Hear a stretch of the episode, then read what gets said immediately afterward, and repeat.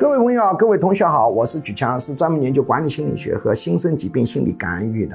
今天我们来讲一个话题，叫回避拖延型人格的批判。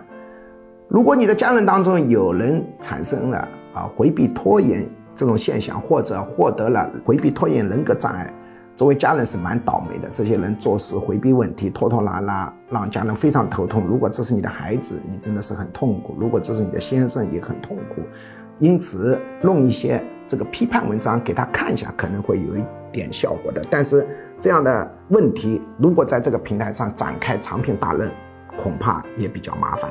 为什么呢？各个自媒体平台它都有对长篇大论的限流的一个问题。